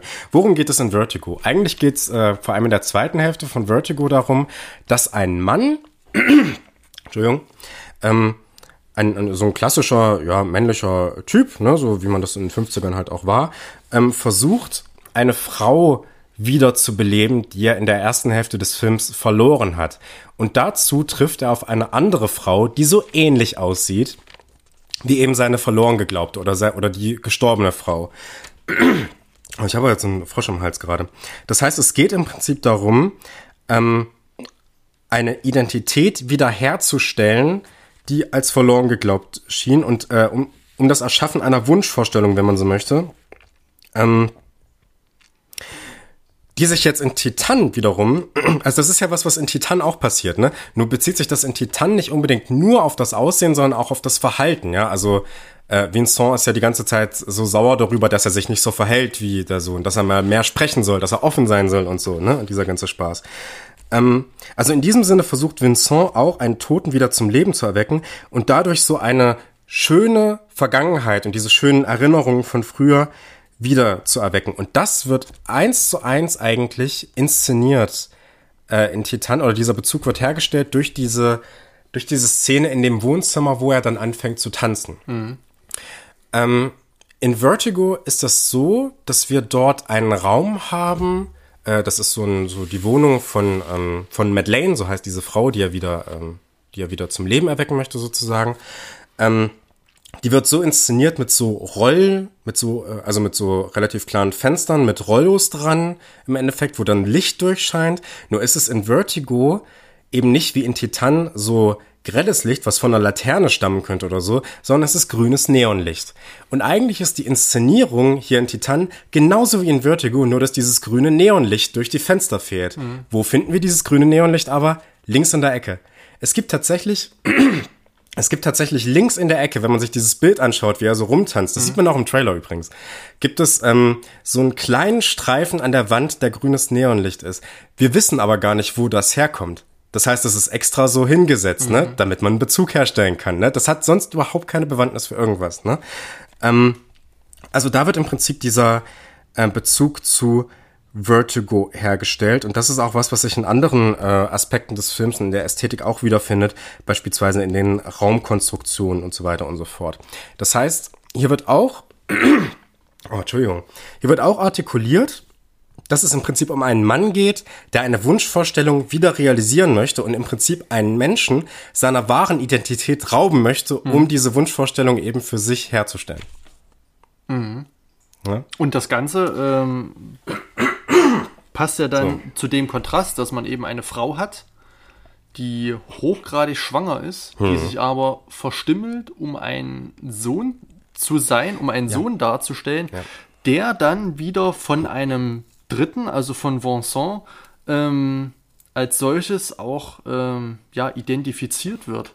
Ähm, Also man muss sich da mal diesen Kontrast vor Augen halten. Man hat erst diese Messehostess, dieses ja männliche attraktive Objekt, und dann hat man auf einmal äh, den gleichen Menschen als Mutter im im, im sage ich mal, Phänotyp, im äußeren äh, Körper oder im, mit körperlichen Merkmalen eines Mannes. Sie verheimlicht äh, ihre Oberweite, ihren Bauch, ähm, versucht das zu verstecken. Und auf einmal wird aus diesem männlichen Blick, ich weiß jetzt nicht, ob man das jetzt als weiblichen Blick identifizieren kann, aber es wird auf jeden Fall ähm, der männliche Blick negiert, indem Frauen auch äh, als Bild oder als ähm, Mensch als Lebewesen verstanden werden, die auch eben nicht attraktiv sein können, die unvorteilhaft da sitzen können, die kurze Haare haben, die Wunden haben, die blaue Flecken haben, die ähm, irgendwelche Körperflüssigkeiten ähm, ausströmen, die einen Menschen verstören. Also da in, Hm. hochstilisiert eben mit diesem Motoröl, was ja auch wiederum äh, anzeigt, dadurch, dass ja im gesamten Film kein Sex mit Männern stattfindet seitens Alexias, dass der Mann auch so ein bisschen diesbezüglich, um jetzt zu einer neuen äh, Erkenntnis, zu einer neuen Synthese zu kommen, äh, der Mann völlig obsolet ist. Ja. Der Mann, halt, sagen. al- der Mann halt Liebe geben soll, als Vater da sein soll, aber ähm, als dieser ja, Zeugungsapparat, als dieser Adonis, als dieser äh, Stier, ähm, der die Frauen befruchtet, äh, reihenweise, hat der Mann dann in irgendeiner Art und Weise ausgedient und äh, wird durch Maschinen s- stilisiert im, im, im Sinne des Films ähm, ja irgendwie äh, ersetzt. Und die Reproduktion ähm, dieser ja, neuen Spezies, dieses, dieser Synthese aus Mensch und Maschine ähm, bedarf eben nicht mehr dieser Männlichkeit. Und das muss dann eben auch der Vater Vincent mitbekommen, der krampfhaft versucht, seine Jugend zu behalten, seine Kraft zu behalten, seine Männlichkeit zu bewahren. Ähm, aber das Einzige, was er bewahren kann, ist eigentlich nur äh, die Liebe zu eben seinem Sohn oder eben zu äh, Alexia. ähm, und das ist dann, sage ich mal, auch wieder so dieser Nullpunkt, ähm, wo das äh, Menschsein in dem Sinne nochmal neu geschaffen oder neu verstanden wird, indem es eben diese ganzen genderfluiden äh, Sachen ähm, ausprägt und eben sagt, ähm, ja, dieses ganze Gender, dieses Rollendenken, dieses ähm, Genderfluide, da, das ist eben fluide. Also man Mhm. sollte das nicht Mhm. irgendwie in irgendwelche Rollen packen, sondern ähm, es einfach dabei bewenden lassen, dass es eben verschiedene äh, Personen oder verschiedene Rollen in einem und denselben Menschen geben kann, durch die und die Umstände äh, und so weiter und so fort. Genau. Das ist übrigens ähm, ein Thema, was auch in Vertigo sehr präsent ist dann nochmal, dass es eben nicht nur darum geht, dass eben ein Mann eine Frau neu rekonstruiert aus einer anderen Person, sondern dass auch diese ursprüngliche Person sich dann auch noch in den Mann verliebt. Das heißt, es gibt auch noch diesen Twist, dass sie das möchte oder dass sie im Prinzip in so einem Zwiespalt ist zwischen ich möchte eigentlich ich selbst sein und gleichzeitig möchte ich aber zu dem werden, was der Mann begehrt, damit ich mit ihm zusammen sein kann in diesem Sinne, ja. Und das ist ja auch was, was dann im Verlaufe des Films so in Titan einzieht, wenn sie dann Fall, diese äh, diese Sohnrolle annimmt und dann auch gerne bei ihm ist, ne, und sich dem hingibt. Aber dann kommt ihr halt wieder äh, und daraus bezieht der Film dann so eine ungeheure Spannung äh, kommt ihr das in den Weg, dass sie halt trotzdem äh, biologisch eine Frau ist, die ein Kind zur Welt bringt und das muss sie dann verstecken. Und das Kind kommt aber immer näher, immer näher. Ne? Und die Frage ist eigentlich nur, wenn explodiert es? Und die spannende Frage ist dann auch, wie reagiert Vincent? Und da sehen wir ja dann auch, dass er das trotzdem annimmt. Also selbst an diesem Punkt dann, wo völlig, wo eigentlich völlig, völlig klar ist, selbst für ihn muss dann klar sein, dass es nicht sein Sohn ist, ne? Aber selbst dann nimmt er diese Rolle als treusorgender Vater Ja, sozusagen oder, also- oder Opa in dem Sinne dann ja an, ne? Ja, in, in, in seiner, sage ich mal, sehr psychisch labilen äh, Situation bleibt ihm auch nichts anderes übrig, wenn er nicht vor den absoluten Ruin dastehen möchte, da seine Frau ja von ihm weggezogen ist, ihn verteufelt, ihn für blöd verkauft. Äh, und ihm bleibt ja eigentlich nichts anderes übrig, als das zu, ak- als das zu akzeptieren. Möchte er Alexia, Schrägstrich Adrien, äh, in irgendeiner Art und Weise behalten. Ähm, und so eine gewisse Erotik, also er möchte Ad, äh, Alexia als sein Sohn Adrien wahrnehmen, aber als das Ganze dann auffliegt, umso mehr kommen dann schon so auch mal erotische Momente zustande, wo man vielleicht denken könnte, na, jetzt könnte es kippen, dass die beiden sich jetzt vielleicht doch näher kommen, als er es mit seinem Sohn eigentlich äh, jemals äh, wollte. Ähm, und man kann beide dann schon so als ja als Paar verstehen, als als ja als als, als Freund und Freundin beziehungsweise als Mann und Frau, Sohn und Tochter, äh, äh, Sohn oder Tochter beziehungsweise Vater und Sohn oder Vater und Tochter. Ähm, und das Ganze wird eben aufgelöst, so diese Rollen. Man kann da ähm, ganz viele Versatzstücke einsetzen, ähm, so ein Paradigma, ähm, Vater und Sohn und das eben durch jegliche Rolle austauschen. Und es würde irgendwie Sinn ergeben, dadurch, dass eben alles irgendwie angesprochen wird. Aber interessanterweise nur im privaten Raum. Ne? Also es gibt ja dann diese sehr ähm, ja zentrale Szene für den Film, ähm, wo wiederum gezeigt wird, dass eigentlich die Rollen weiterhin in der Öffentlichkeit oder beziehungsweise in diesem ja, in dieser Gruppe dieser Feuerwehrmänner, und Feuerwehrmann ist ja auch so ein klassisch männlicher Klar, Beruf irgendwie, ne, so ein männlich konnotierter Beruf, ähm, wo die aufrechterhalten werden müssen. Und das ist die Szene, in der Alexia dann auf dem Feuerwehrauto tanzt und dann eigentlich äh, wieder das reproduziert, was wir vom Anfang her kennen. Dieser sehr erotische, sehr, sehr weibliche Tanz, der dann aber wiederum so gar nicht dazu passen möchte, weil sie ja im Gesicht dann immer noch aussieht oder, ne, also diese gebrochene Nase, das äh, abgeschorene Sie ist Haar und so. Eigentlich Adrienne in dem, in Genau, Moment. sie ist ja. Adrienne in dem Moment, ja genau. Und äh, versucht eigentlich in dieser Szene, so könnte man vielleicht interpretieren, diesen Schritt auch in die Öffentlichkeit, ja, und auch vielleicht so dieses, äh, die Liebe von von Vincent auch in der Öffentlichkeit in diesem sehr männlich konnotierten Raum einzufordern im Prinzip, ja, dass er diesen letzten Schritt sozusagen macht, ne? Und das ist ja dann wiederum was, ähm, was dann am Ende des Films gar nicht mehr geht. Also man könnte sich ja mal vorstellen, wie diese Geschichte weitergeht. Und dann gibt es halt dieses äh, Kind, um was er sich jetzt kümmern muss, ne, was halt so eine Metallplatte dann auch hat. Und stellt sich das mal, also in, das kann man ja nicht 100 Jahre verstecken oder so, ne? Das muss ja dann irgendwie weitergehen, ne? Ja.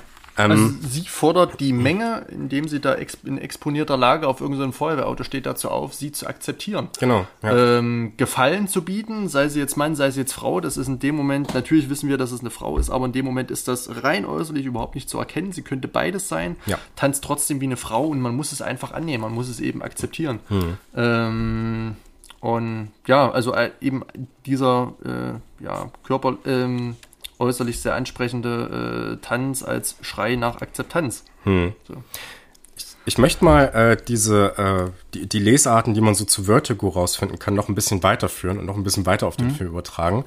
Und zwar gibt es so die weit verbreitete These oder so die weit verbreitete Interpretation von Vertigo, dass es sich bei Madeleine, also der Frau, die in der zweiten Hälfte hergestellt wird, sozusagen von ähm, nicht, von Scotty, äh, gespielt von James Stewart, ähm, dass es sich bei ähm, Madeleine um eine Art Metapher für einen Film an sich handelt. Ähm, und zwar äh, vor diesem Hintergrund, da wir hier eine wunderschöne Frau sehen, die auch wunderschön inszeniert wird, die auch als, Att- als Attraktionsobjekt dargestellt wird. Aber gleichzeitig wissen wir als Zuschauer ja, dass es sich dabei nicht um Madeleine handelt, sondern dass es sich um eine ganz andere Frau handelt. Ja, also die ursprünglich, ne, also die sie halt übrigens mal war, früher mal war, Judy.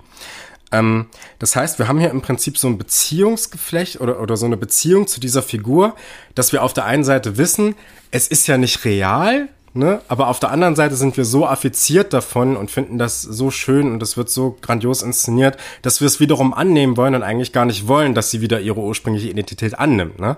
Und das ist ja auch so die Art und Weise, wie wir einem Film begegnen. Ja, wir begegnen mit Emotionen, wir lachen, weinen und so weiter ne? und haben ähm, äh, lassen uns affektieren davon sozusagen, aber gleichzeitig haben wir diese Sicherheit im Kinosessel, wir sehen hier nur einen Film, die Gewalt passiert dort nicht wirklich, ja, oder diese große Liebesbeziehung, ja, und das ist so ein ständiger Zwiespalt, in dem wir uns als Kinozuschauer befinden. Und ich finde das bei Alexia ganz interessant, weil ich finde, dass man diese Interpretation auf sie auch umdichten kann. Und zwar wird da die Metallplatte dann auf einmal auch noch ein bisschen interessanter. Denn wir haben es hier mit Alexia äh, mit einem Wesen zu tun, oder mit, ja, mit einem Wesen zu tun, was im Prinzip eine Mischung aus Mensch und Maschine ist, ja. Das heißt, wir haben auf der einen Seite eine durchaus verführerische Schönheit, die gerade in der ersten Hälfte des Films oder in dieser ersten Szene sehr zu tragen kommt und uns auch affizieren soll, als männliche Zuschauer vor allem, ne, mit einem männlichen Blick. Ähm, auf der anderen Seite haben wir ja da ein Wesen, was nur aufgrund dieser Metallplatte im Kopf, also aufgrund eines mecha mechanischen Vorgangs überhaupt existieren kann, überhaupt leben kann, ja, überhaupt äh, dann in der Lage ist, diese ganzen Tätigkeiten zu verführen. Ähm, was dann allerdings uns in der Szene, wenn wir ihren Tanz sehen, verborgen wird. Ja, wir sehen das ganz zu Beginn mal, diese Narbe, und da sehen wir, ah klar, das ist die, die hier den Autounfall hatte. Und das sehen wir ja nicht mehr, ja. Wir versuchen das eigentlich schon fast auszublenden, weil das ja auch so was Anti-Erotisches irgendwie hat, ne, diese Narbe und so, ne? Das heißt, auf der einen Seite haben wir hier Emotionen, mit der wir sie verbinden, auf der anderen Seite wissen wir, dass es nur aufgrund eines mechanischen Vorgangs funktionieren kann. Ähm, und in diesem Sinne ähm, Ja, finde ich das ganz interessant, weil man äh, vor diesem Hintergrund ja Vincent auch als eine Art Regisseur dann sehen kann. Oder ich würde es nicht mal als Regisseur sagen, weil er selbst konstruiert ja nicht wie in Vertigo diese Person oder diesen Sohn mhm. wieder, sondern eigentlich ist er ja so eine, eine Art Kinozuschauer, der im Prinzip aus dem, was er sieht, eine eigene Lesart herauszieht, wenn man so möchte. Ja, eine eigene Interpre Interpretation mhm. dessen, was er da sieht. Ja, also in dem Falle sein Sohn. Das heißt, er möchte unbedingt etwas mhm. Bestimmtes in dieser Person sehen was jedoch andere wiederum nicht sehen könnten. Mhm. Also wie vor allem die Feuerwehrmänner, die sie ja. ja auch wiederum so sehen, ja. Das heißt, wir haben hier mit Alexia, mit dieser Figur Alexia im Prinzip eine Figur, die mehrere Leseangebote eigentlich mhm. uns widerspiegelt. Also zum einen wissen wir, dass sie, äh, was äh, Sexus angeht, das biologische Geschlecht, eine Frau ist. Gleichzeitig ist sie dann aber ein Mann, also sie konstruiert mhm. sich als ein genau. Mann.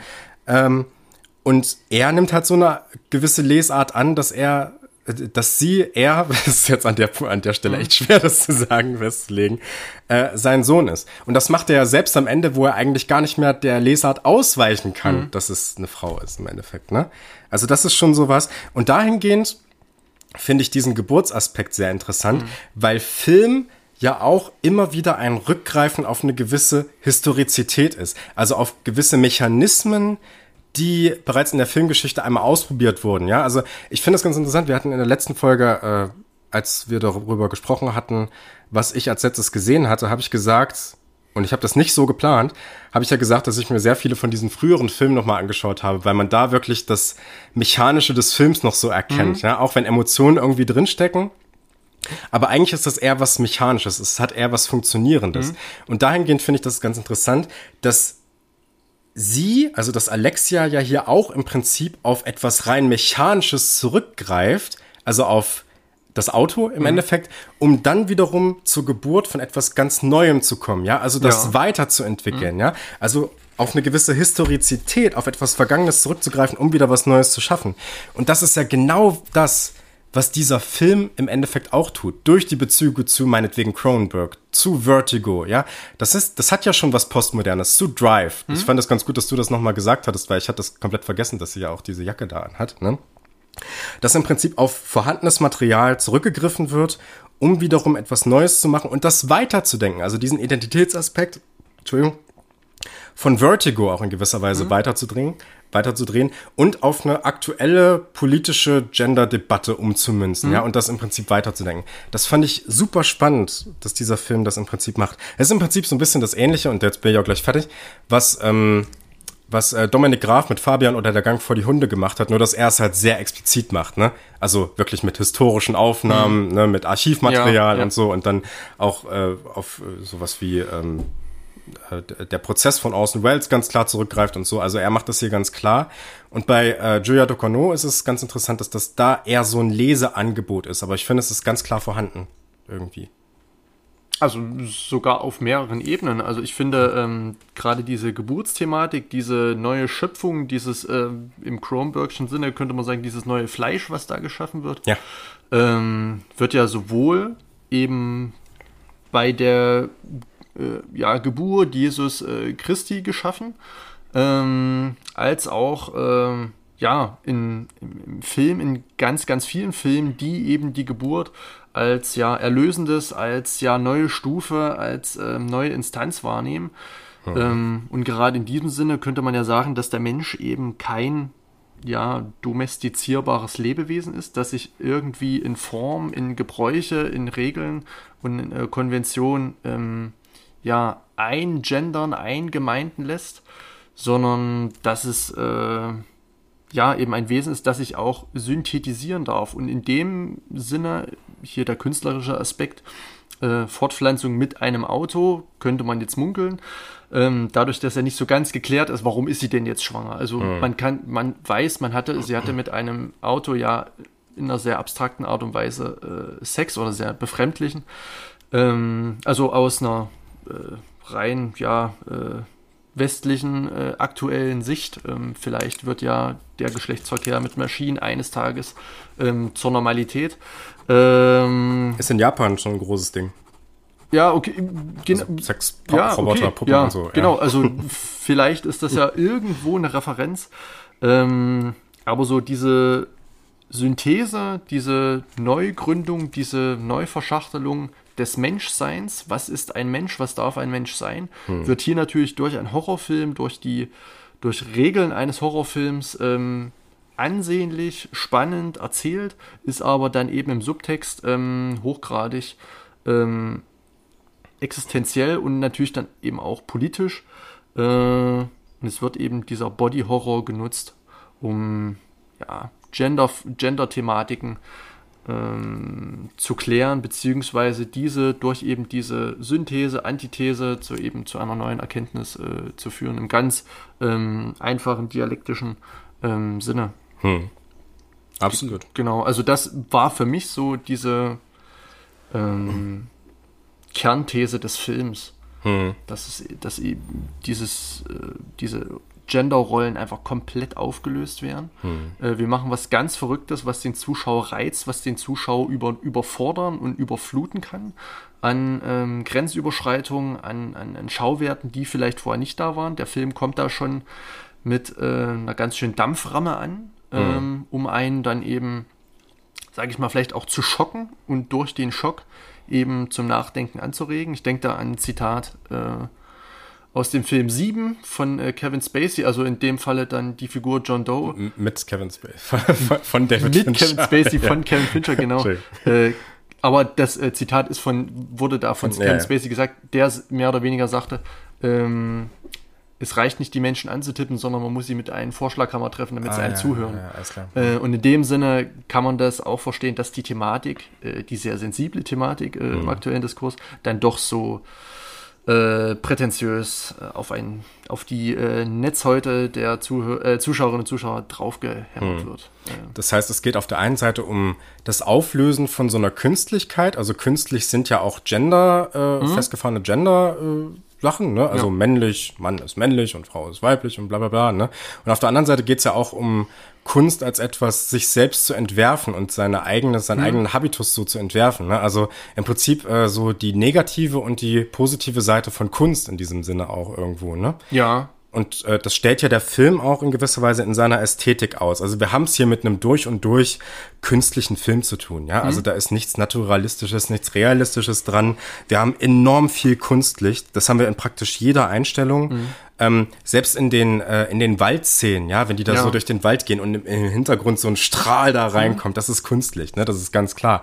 Und ähm, vielleicht noch so ein bisschen das Feuer das, was noch so ein bisschen was Realistisches hat, aber selbst das ist so platziert eigentlich, diese einzelnen Feuerstellen, dass das eigentlich nicht so in einem normalen Brand, also das kann ich mir relativ schwer vorstellen, mhm. ne? Und das ist, ne, ähm, das heißt, eigentlich wird ja auch auf der ästhetischen Ebene so das Leben in einer künstlichen Welt auf jeden Fall. Ähm, ja. hergestellt, in der das Künstliche auf der einen Seite einengt sein kann, also wir denken an die bürgerliche Gesellschaft mit den klaren Gender-Konstruktionen, die sehr eindeutig sind, ähm, aber auch Befreiung sein kann. Ja, also im Prinzip, ich erschaffe mich als etwas Neues, was dann wiederum eine Befreiung für mich selbst ist. Das ist ja auch in einer Szene wird das relativ klar. In diesem Bus, wo ja Alexia dann eben nicht von diesen pöbelnden Menschen auf der Rückbank, diesen Männern da mhm. angemacht wird, sondern die Frau neben ihr, ja, ja. weil sie ja nicht mehr Mann, ja. Äh, weil nicht mehr eine Frau ist in dem ja. Moment, ja. Das wird ja relativ klar gezeigt. Ähm, und äh, lustigerweise ist das auch in den Nachtszenen, also wenn sie sich so durch die Nacht bewegt, wird dieses Künstliche sehr, sehr klar, dadurch, dass sie auch immer so ein bisschen heller ist. Ne? Mhm. Es ist eine sehr helle Farbe und das bildet einen sehr klaren Kontrast zu dieser dunklen Umgebung. Ja. Ne? Und was auch so dieses Thema im Prinzip in den Vordergrund rückt, dass in dieser durch und durch künstlichen Welt die Individuen, die Identitäten ganz klar nach vorne gerückt werden, ja. Mhm. Auch dadurch, dass wir es oft mit Tiefenunschärfe zu tun haben und so, ne? Also in, in sehr, sehr, also wenn die Einstellungen mal ein bisschen totaler werden, mhm. als sie äh, sonst so sind, ja. Mich hatte das an äh, die typische, also jetzt von der optischen, äh, ästhetischen Aufbereitung an die äh, Pop-Art-Kunst erinnert, an irgendwie äh, oh, dieses, ja. hm. dieses Werk von Andy Warhol, äh, Shots Marilyn. Ja, ja, ja, ja, ja, das ja, heißt, äh, stimmt, diese, ja ähm, Kopfporträts in ganz verschiedenen Farben, in so Briefmarkenformat. Äh, ja. Ähm, dass ein Mensch immer mit verschiedenen Kontrasten, mit verschiedenen Farben, mit verschiedenen Identitäten, man kann ja auch Farbe irgendwie als Identität werden, ähm, eben ja dargestellt wird. Also ja, blau natürlich männlich, äh, rosa natürlich weiblich, das sind so diese Konventionen, die wir kennen. Hm. Ähm, und das Ganze wird dann ja nochmal durch die Verdopplung dann irgendwie aufgelöst.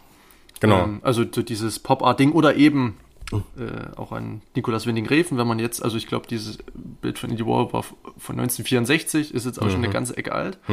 Ähm, aber aktuell bedient sich eben Nikolaus Winding-Refen an dieser Kunstform, an dieser, dieser Neon-Kunst, an dieser, an diesem ja, Neo, Neon-Punk ich, oder Pop-Punk Ja, ja, ja. Pop-Art, äh, Pop-Art, ja. irgend, also dieses wirklich postmoderne, dieses Zurückgreifen ähm, und neu kreieren von Konventionen, von älteren Sachen.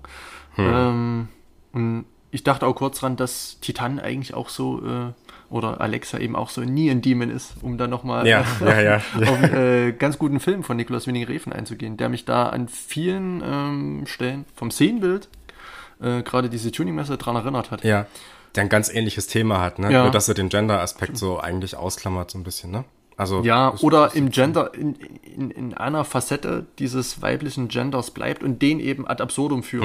eben so Mhm, Ja. ganz überspitzt und dort eben ähm, wirklich, sag ich mal, das Ganze noch ja, übersättigt. Hm. Wobei dann hier eben ähm, das Ganze ja versucht wird aufzulösen, im wahrsten Sinne des Wortes, genau. Ähm, du hast eben schon postmodern gesagt, also äh, es, äh, der Film ist äh, in vielen Teilen auch äh, so ein sehr starker Rückgriff auf äh, Vorhandenes, das habe ich ja eben schon gesagt, ne? Film Genau, und ja. die, in dieser Sex im Prinzip, also, also moderne Filmemacher haben sozusagen Sex mit der Vergangenheit und schaffen daraus was Neues, wenn man das Mhm. Auf so übertragen Fall, möchte. ja. Ne? Ähm, und das äh, finde ich, äh, da kann man noch kurz was äh, zu sagen, ähm, spiegelt sich auch so ein bisschen in den Raumkonstruktionen des Films ähm, wieder, finde ich. Also Raumkonstrukt, äh, wir haben es ja mit Raumkonstruktionen zu tun, ähm, die im Prinzip, so hatte ich zumindest das Gefühl, so ein bisschen Labyrinth aus Innenräumen auch äh, darbieten, beziehungsweise Labyrinth ist vielleicht das falsche Wort, aber die so eine große Unübersichtlichkeit eigentlich schaffen, in dem eigentlich keine oder relativ wenige Zwischenräume zwischen einzelnen Orten gezeigt werden. Das heißt, wir haben eigentlich kein Gefühl dafür, wie weit ist jetzt zum Beispiel der Raum, in dem sich äh, Alexia zum Großteil äh, der zweiten Hälfte des Films dann auch befindet, also ihr Raum, wie weit ist der jetzt von der Küche weg oder so, ne? Das sind so Auslassungen, mit denen hier gearbeitet wird und gleichzeitig auch mit Lichtkonstruktionen, die auch so ein bisschen durchaus an Argento und so erinnern, ne? Also Ja. gerade wenn wenn Vincent in seinem Bett sitzt und mit diesem roten Licht angestrahlt wird, ne, das hat so was äh, Giallo-mäßiges dann irgendwie. Ähm, und auch da ist hier mit Sicherheit der Rückgriff auf äh, vorhandenes Material äh, gegeben, kann man sagen. Ne? Ja, äh, in dem Sinne, also vielleicht noch abschließend, so viel habe ich gar nicht mehr. Ich auch nicht Ähm, ich möchte noch sagen, dass ähm, der Film mir zuweilen äh, Ideen oder eine Erkenntnis vermittelt hat, dass man gerade jetzt und auch äh, zukünftig gesehen nicht nur Fragen ähm, von Transmann und Transfrau beantworten können sollte und klären sollte, sondern vielleicht eben auch von äh, Transmensch. Denn so absurd das Ganze ist, diese, ähm, ja, ich kenne gerade diesen Fachbegriff nicht, aber diese Verschmelzung, die eben im Silicon Valley da schon angestrebt wird von Mensch und Maschine, ist ja dann doch schon spruchreifer, als man vielleicht denkt. Ähm, Und hier wird das natürlich in einer anrüchigen, anrüchigeren Art und Weise gezeigt, aber die Symbiose aus Mensch und äh, Maschine ist dann vielleicht doch näher als man denkt und vielleicht hat Julia Ducournau das Ganze schon so ein bisschen äh, im Blick gehabt, welche Fragen es außerhalb von Transmann und Transfrau noch äh, zu klären gibt, dass es eben auch diesen Transmensch irgendwann ja, geben könnte. Das, äh, du hast im Prinzip schon fast gesagt, das Transhumanismus ist, glaube ich, Oder- der Begriff. genau, so, ja, ne, so, ja. äh, so ein Zwischenschritt, genau, zur Maschine. Naja, Also mal gucken, was Fall- noch auf uns zukommt. eine breite Palette, die äh, Julia Ducournau. Also man muss wirklich sagen, ist eine sehr junge Frau. Ähm, aber was da schon für eine Expertise und für einen Ideenreichtum drinsteckt, das ist dann doch schon ganz beachtlich. Ich meine, natürlich, sie kann sich stilistisch auf eine äh, breite Vergangenheit berufen und kann sich da den Versatzstücken eben postmodern bedienen. Ähm, aber hebt das Ganze im Subtext in, auf, oder auf eine Metaebene, die ich so noch nicht kannte, in der Drastik und mit der ähm, ja, optischen Vehemenz. Ja, das ist super spannend. Also ein super spannender Film, hochinteressanter Film, über den man viel sprechen kann.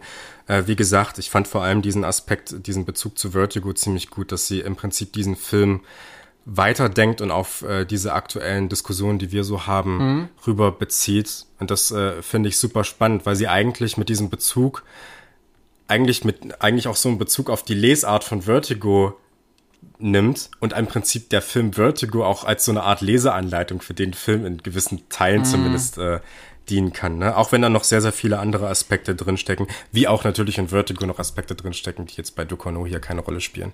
Mhm. Aber das vielleicht an anderer Stelle, wenn wir vielleicht irgendwann mal über Vertigo sprechen. Mal gucken. Mhm. Das machen wir das nächste Mal nicht. Das nächste Mal geht es erstmal um Raw, um ihren ersten Film. Würde ich sagen. Ne? Genau. Aber ähm, bevor wir, glaube ich, uns Raw widmen, mhm. wollten wir doch noch mal ins Kino gehen. Absolut. Ähm, man muss dazu sagen, wir nehmen das heute am, was ist der, 2. 2. November ja, auf? Genau, Hälfte, am 2. November. Ihr hört diese Folge allerdings frühestens am 7. November, am Sonntag. Ähm, und wenn ihr das jetzt hört, heißt das, dass ihr von, dass ihr ab morgen, ab dem 8. November bis zum 10. November, also bis Mittwoch, äh, könnt ihr Titan hier in Erfurt im Kinoclub sehen. Genau, äh, im Kinoclub am Hirschlachufer, die Nummer ist mir gerade nicht geläufig, aber äh, ein sehr schönes kleines ähm, ja, Genre-Kino, das ein ja, monatlich wechselndes und breites Programm einen Film anbietet. Genau. Und eben auch Titan. Das werden wir uns, denke ich, nochmal äh, gönnen. Müssen wir nochmal rein. 21.15 Uhr kommt er jeden Tag da. Geil. Und für all diejenigen, die jetzt vielleicht äh, Interesse am Film bekommen haben oder die sich den Film vielleicht auch nochmal angucken wollen, vielleicht auch auf ein kleines Gespräch irgendwie nach Filmsichtung äh, vorbeikommen wollen, ja. die sind dazu natürlich äh, herzlich eingeladen. Genau. Wir, wir können ja auch nochmal über Social Media publizieren, ab welchem Tag wir dann drin sitzen. Mhm. Ähm, vielleicht trifft man sich ja mal. Ne? Bis dahin, falls ihr das nicht macht, ähm, liked uns followt uns, gebt uns auch, das habe ich jetzt, ich weiß nicht ob, gar nicht, ob das stimmt, aber das habe ich aus sehr, sehr vielen Podcasts gehört, dass vor allem Bewertungen auf Apple sehr, sehr mhm. hilfreich sein sollen. Das, ne? Also gebt uns da mal, ähm, haut mal die fünf Sterne rein oder ja, wie auch immer euch das ja. gefällt. Äh, ist ja auch egal. Ne? Also äh, macht das mal, das wäre super nett. Und äh, davon abgesehen, was, das habe ich jetzt im Vorgespräch schon gesagt, was ich schon die letzten Male immer sagen wollte, was ich aber immer vergessen habe, wenn ihr einen Film habt, den wir mal besprechen sollen, dann schreibt uns das doch einfach. Und dann setzt euch vielleicht sogar mit hier rein, falls ihr Bock habt. Ansonsten äh, könnt ihr euch natürlich auch aufs Sofa oder wo auch immer es euch äh, am gemütlichsten ist, könnt ihr euch das natürlich auch einfach anhören. Aber schreibt mal, welchen Film wir so besprechen sollen, dann machen wir das vielleicht auch mal. Sehr also, gern. Auf jeden Fall machen ja, wir das. Äh, Kommunikation ist immer äh, eine gute Sache, gerade in modernen Podcasts, wie wir äh, aus anderen Podcasts schon gelernt haben. Ja. ähm, genau, also wie gesagt, äh, nehmt die Sache gerne wahr. Wir sind äh, gern für euch bereit ähm, und auch auf eure Wünsche natürlich einzugehen. Genau. Ich würde sagen, damit war's das und wir sehen uns das nächste Mal bei Raw. Macht's gut. Macht's gut.